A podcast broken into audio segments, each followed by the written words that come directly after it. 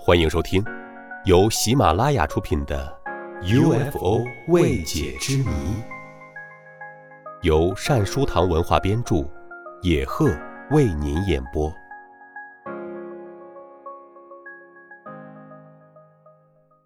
第十九集：穿透冰洞的飞行物。一个名叫博洛茨基的俄罗斯护林员亲口讲述了他的一段非凡经历。一九六一年四月二十七日晚上九时，他路经科尔普湖岸，然后在离这里七千米的一个护林站住了一夜。次日凌晨，他又返回去。当他踏上归途，再次路经前一天经过的那条湖岸时，突然发现，湖岸旁新出现一个大深坑。前一天晚上他经过这里时，这个坑还没有出现。这个突如其来的大土坑长二十七米，宽十五米，深三米。要知道，如果要在一夜之间挖出如此大的土坑，必须有六台大马力挖掘机连续作业一昼夜。这个大土坑的底部几乎与湖水毗邻。再往前走，还发现一个与土坑的形状相似，像是用一种巨大而相当沉重的奇特工具瞬间挖出来的。因为大土坑的底部泥土变得十分坚实而光滑，似乎有一个强大有力的金属器物从坑底通过。负责调查这一事件的军事专家组组长卡拜金少校认为，好像有一种巨大的平底铁犁从这里犁过，然后就形成了这个宽十五米的沟壑。穿透湖冰的那个冰洞似乎是这个大土坑的延续。通常在这种情况下，被弄碎的大块湖冰应该浮在水面上，可这里的水面。只有极少的小冰渣，那么，其余的大冰块哪里去了呢？而冰洞周围的湖冰却是完好无损的。令人困惑的是，如果要掘出这样的大土坑，至少得有一千立方米的散土，但是在大土坑的周围，连一点散土痕迹也找不到。于是。潜水员潜入湖底，准备对大土坑的底部进行考察和研究。最初，专家们估计，这可能是采用纵向爆破技术形成的大土坑，便千方百计地寻找其留下的痕迹和证据。哪怕在坑沿上能找到被烧焦的野草或者爆破时散落的泥土，也可以作为证据。可是，令人费解的是。这一寻找却一无所获，连一点类似的证物也没有发现。既没有找到一棵烧焦的野草，也没有找到一点散落的泥土。后来，专家们又来到湖面上考察，他们发现水面上漂浮着一团团灰色泡沫。再仔细一看，这些泡沫中还有一些黑色颗粒。这些黑颗粒像是被火烧过一样，很脆，用手指轻轻捏就能将其碾碎。它们似乎是空心的。后来，专家们在湖面漂浮的冰渣中，还发现另一种叫人琢磨不透的纤维物质。这种物质被送到圣彼得堡工业学院进行研究，对其化学分析表明，这种纤维状物质中含有镁。铝、钙、钡和钛。研究人员对这些黑颗粒进行显微镜分析和研究后表明，它们具有金属光泽和结晶的金属结构，而且不溶于任何一种酸。因此，专家们得出一个结论：这些黑颗粒是无机来源，看来不是自然形成的。它们只有在一种高温过程的条件下才能生成。专家们在发现这些黑颗粒之前，潜水员浮上水面报告说，在湖面出现冰冻的湖底发现一层散落的泥土，下方还发现一些碎冰块。看来这一大土坑的形成过程犹如闪电般之快，乃至被压入泥土中的冰块还未来得及漂浮上水面，就沉入了湖底。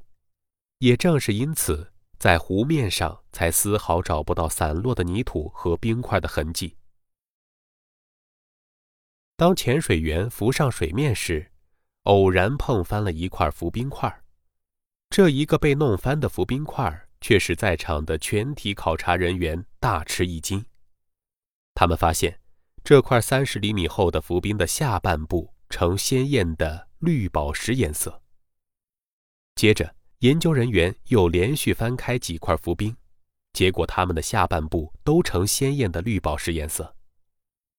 可是，当研究人员把湖面其他地方的冰砸碎几块后，却没有这种颜色。于是，研究人员把几块绿宝石冰块运送到圣彼得堡一个实验室进行研究。专家对其化验和分析后得出结论：这些融化的绿宝石冰水中所含的某些成分是无法解释它们为什么具有这种绿色的。另据护林员博洛茨基介绍，那天早晨，当他亲眼看到这个神奇般的大土坑，并着手进行调查时，离这里三千米远的邻村居民在这方面向他提供了许多佐证。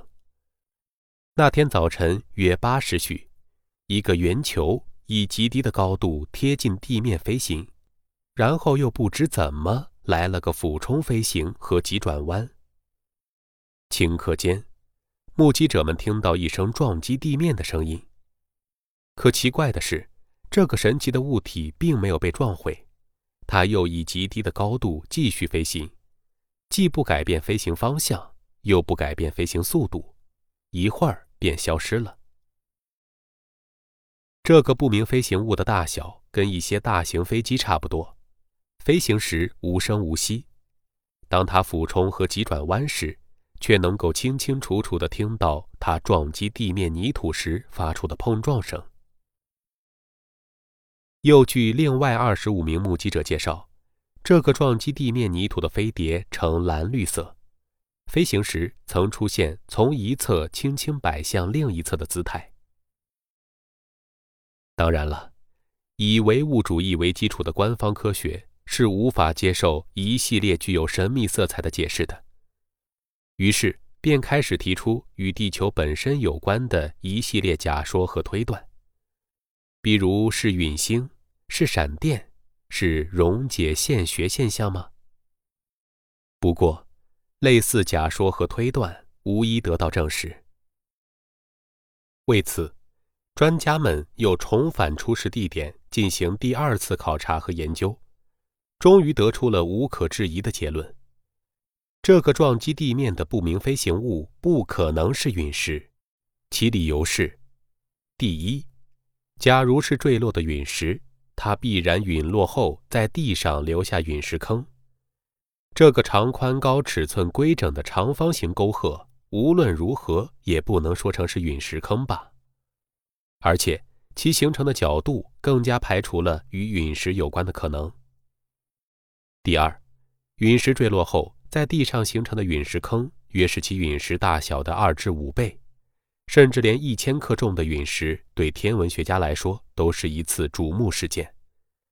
假定这个大坑是陨石坠落后形成的，那么在现代化观测技术和手段十分发达和完善的今天，不可能连如此之大的陨石陨落都发现不了。况且，陨石陨落时，绝对应该产生异变的视听效应，然而发生这次事件时，却丝毫没有听见陨星陨落时产生的那种视听效应，因此对这一事件彻底排除了陨石的可能性。那么，这究竟是什么东西造成的大土坑呢？俄罗斯著名超自然现象专家基泽尔认为。这是一个来自地外的探测器，它在完成了取走地球土样的考察任务后，便悄然离去了。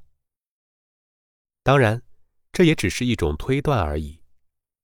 既然是未解之谜，也就自然给了相关专家和相关爱好者各抒己见的空间。对此现象，您有什么看法呢？欢迎留下您的评论。我们下集再见。